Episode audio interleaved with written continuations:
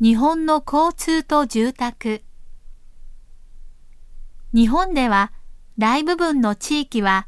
住宅地区と商工業地区に分かれています。家から駅までは徒歩か自転車、そこから電車や地下鉄を乗り継いで学校や会社に行きます。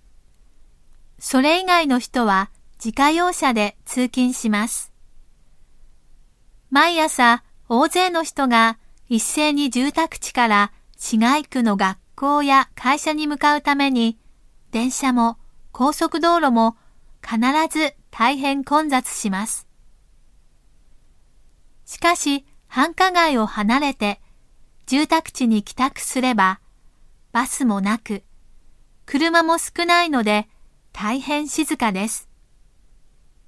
だから住宅地では自転車が大変便利で、主婦や学生は必ず自転車を持っています。